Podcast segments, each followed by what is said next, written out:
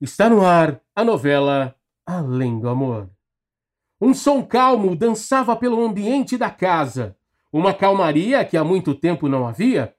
Um ano e meio já tinha se passado desde a tragédia que abalara a família Trajano.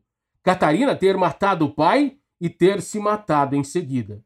Todos sentiram muito o acontecimento. Foram tempos de muita dor e sofrimento para toda a família, que sentiu a perda, não só de Jonas, mas de Catarina também. Mesmo a família já sendo dividida depois, mesmo a família já sendo dividida depois do que aconteceu com a herança, Heitor foi expulso de sua casa, ainda transtornado pelo que houve. Ele foi embora sem discussão. A última notícia que se teve era que ele vivia em uma casa sozinho, em uma cidade longe de todo mundo que fizessem ele lembrar de Catarina. Clarice agora fechava embalagens de bolos e doces que tinham sido encomendadas para aquela tarde. Depois de tudo que aconteceu, ela precisou de um tempo para assimilar tudo. E como sempre gostou de doces e panificações, Clarice retomou seu sonho de trabalhar com isso. E estava dando certo. As vendas estavam indo muito bem. Era um passatempo perfeito para Clarice manter a mente em outras coisas. Clarice olha para trás quando ouve passos apressados na escadaria. Você já vai? Já sim. Amália olha para a mesa onde estavam os doces e bolos. Estão lindos. Estou orgulhosa da senhora. Eu que estou orgulhosa de você. Estou tão ansiosa, mãe, nem acredito que ainda vou ser professora.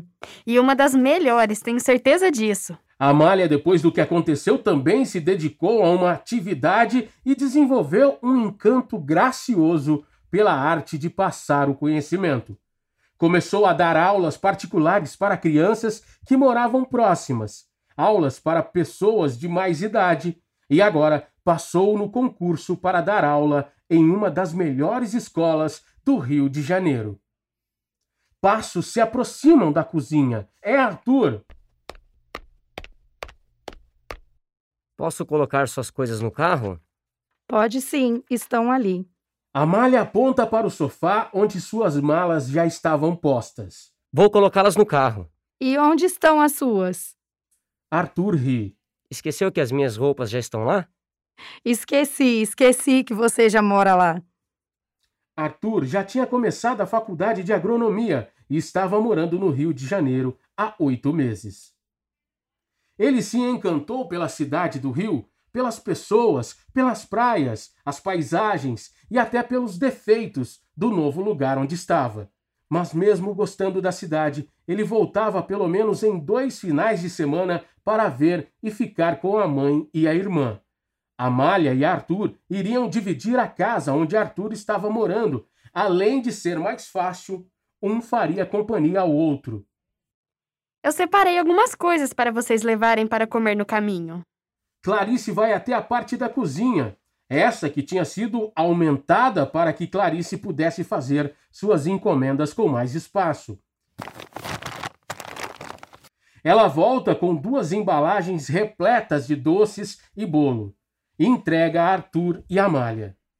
Mãe, já disse para a senhora não se preocupar. São só duas horas de viagem. Não vamos morrer de fome nesse período. Ah, mesmo assim. É para o caso de vocês sentirem fome. Gosto de cuidar de vocês. Vocês são tudo que eu tenho agora.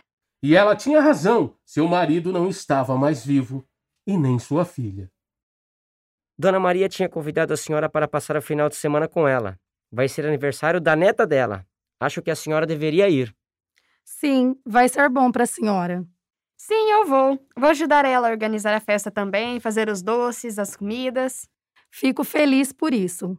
Arthur olha para o relógio. São cinco horas e doze minutos.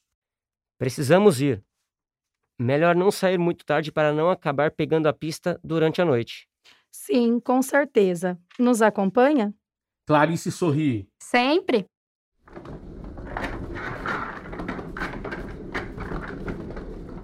Arthur termina de colocar as malas de sua irmã no carro. Fique bem. Clarice sorri e abraça Amália. Você também, minha filha. Eu, como filho mais novo, mereço ser mimado. Se cuida, meu filho. A senhora também. Amália entra no carro e Arthur entra do lado do motorista. Cuidem um do outro. Eles falam juntos. Claro! Até no próximo final de semana. Clarice acena uma última vez quando perde o carro de vista e entra novamente em casa, indo diretamente para a cozinha.